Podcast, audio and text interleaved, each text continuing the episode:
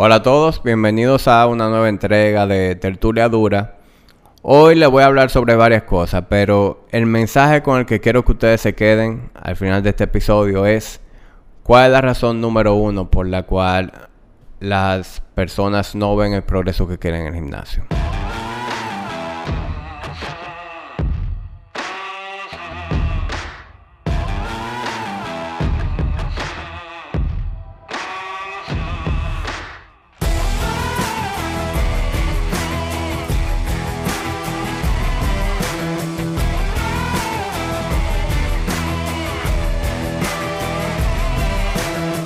Bien, señores, hoy yo quiero que hablemos sobre, en mi opinión, cuál es el enemigo número uno del progreso y de qué manera nosotros podemos cambiar nuestra mentalidad, eh, la manera en que, en que visualizamos una serie de, de eventos alrededor de nuestro estilo de vida para que, para que eso no sea lo que esté frustrando los resultados que nosotros con tanto trabajo buscamos a través del entrenamiento y de los esfuerzos en la cocina y, y todo lo que conlleva nuestro estilo de vida. Y todo empieza en tener bien alineado lo que es nuestras prioridades eh, con respecto a lo que nosotros estamos persiguiendo. Es decir, la mayoría de, las personas entran en un fitness journey persiguiendo una imagen. Una imagen que, a lo mejor fue nuestra inspiración. Algo que vimos en, Instagram, algún fitness model, un actor, un atleta, lo que sea. O una película. De alguna manera nosotros muchas veces nos sentimos inspirados por una imagen porque vamos a ser honestos. El fitness es aspiracional. Y esa es la razón por la que un gimnasio que no muestre a, alguien, eh, a una transformación, a un, atleta que, proyecte eso que nosotros queremos eh, lograr, pues no vende, porque eso entra por ahí. Entonces, vamos a, vamos a ser claros en eso. Es decir, el fitness es aspiracional. Entonces, esa misma imagen, que es lo que a nosotros nos motiva, a decir, ok, yo, yo quisiera verme así, yo quisiera ser como tal persona es, el empuje inicial de muchos nosotros. Sin embargo, hay que saber si verdaderamente eso es lo que nosotros queremos buscar o si lo que nosotros queremos realmente se encuentra en algún punto medio entre donde nosotros estamos y donde está esa persona. Porque nosotros podemos ver un atleta, le pongo un ejemplo, un Noah Olsen, que es un atleta de los CrossFit Games. Noah Olsen tiene un físico impresionante, o sea, el tipo tiene un músculo, los músculos muy desarrollados, tiene un porcentaje de grasa bajo, el tipo un super atleta. Y cualquier hombre diría, óyeme, yo quiero perform como Noah y yo quiero verme como Noah, por ejemplo. Sin embargo, usted sabe lo que hace Noah. Usted sabe que Noah entrena cuatro horas al día, eh, que eso es lo único que él hace, que el tipo duerme nueve horas, que el tipo no come cuento con, su alimentación por el libro. Es decir, tener ese físico, tener ese desempeño, conlleva una serie de cosas. Entonces, hay que ser realistas de cuáles son las cosas que nosotros verdaderamente estamos dispuestos a hacer y si verdaderamente se alinea con nuestro estilo de vida. Porque si yo soy ejecutivo, yo trabajo en un banco, eh, hago un horario de oficina, tengo un, trabajo sumamente demandante, tengo una familia, tengo, tengo una vida social, tengo una vida familiar, verdaderamente yo puedo dedicarle ese tiempo al gimnasio.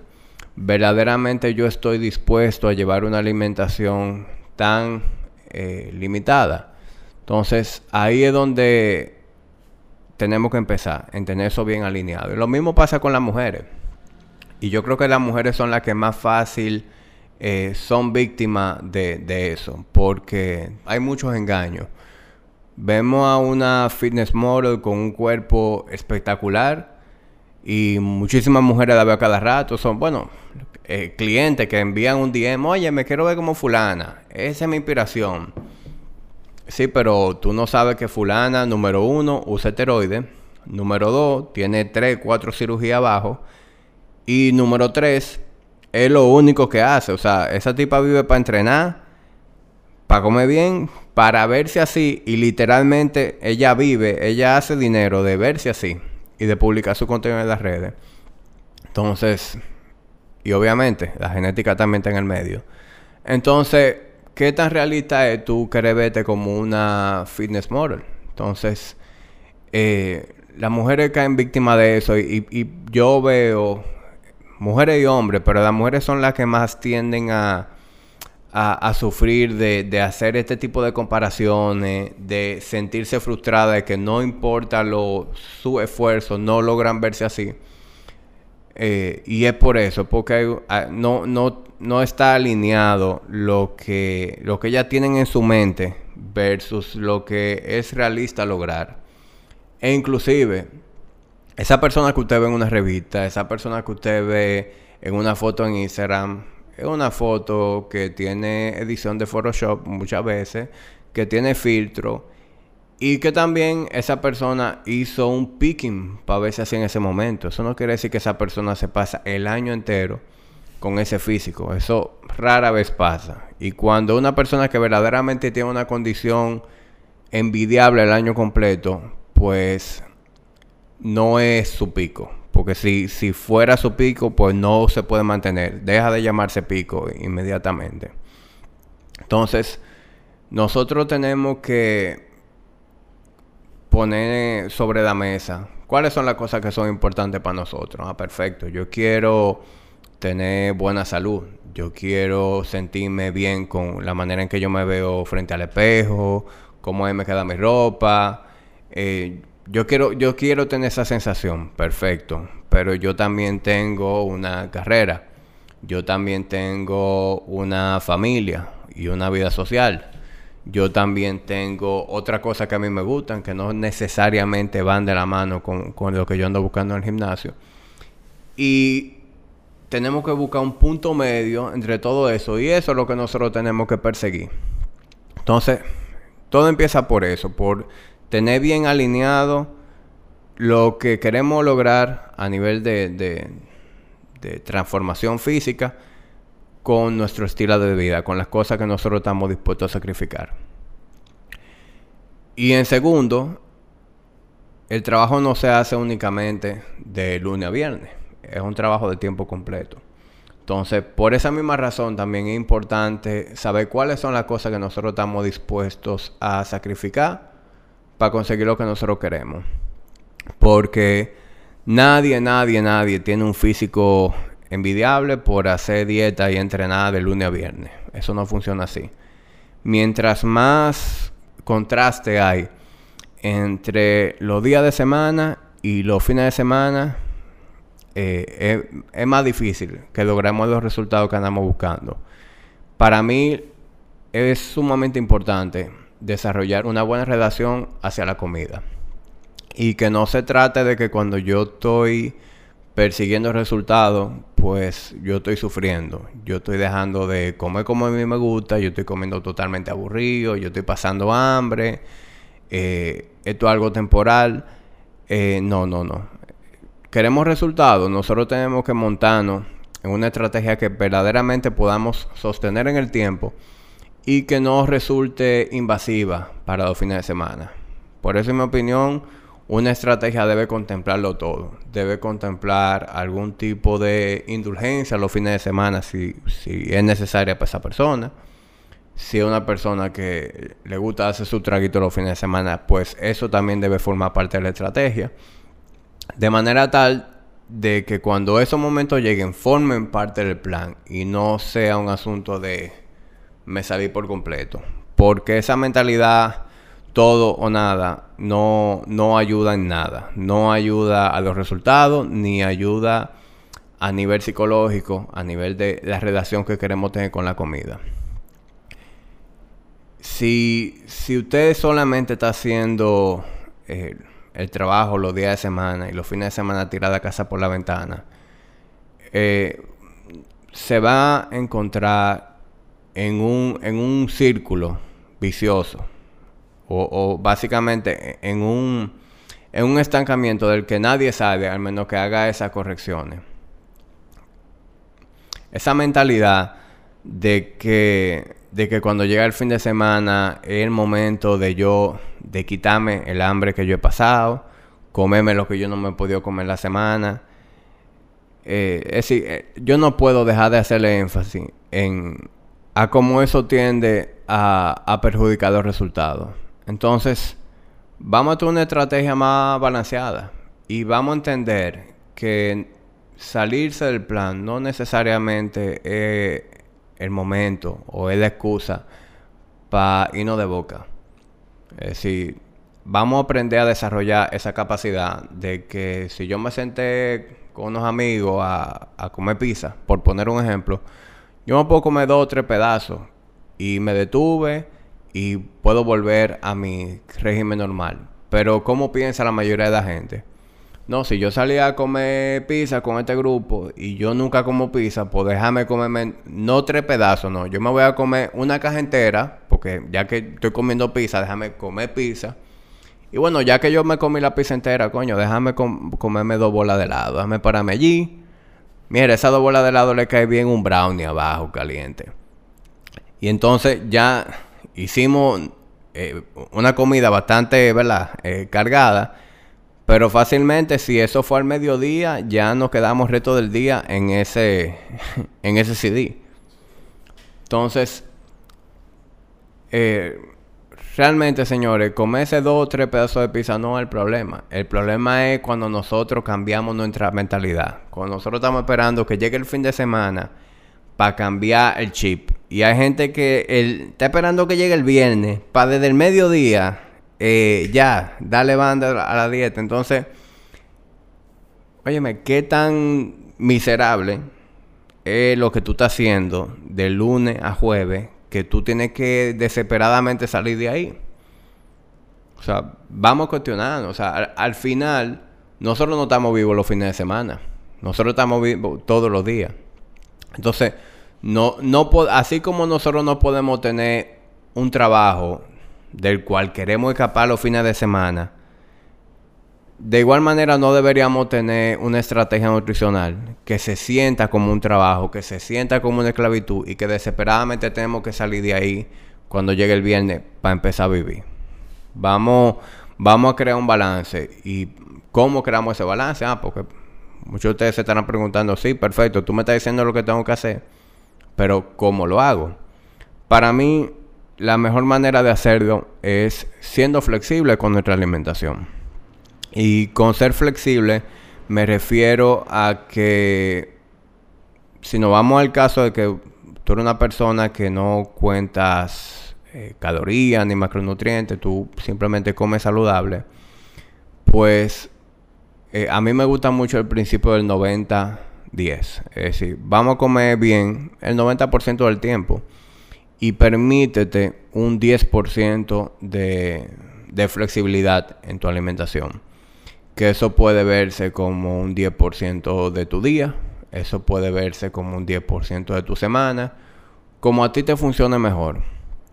Pero la mayoría de la gente que son flexibles con su alimentación tienden a ver mejores resultados y tienden a ser adherirse mejor a su alimentación.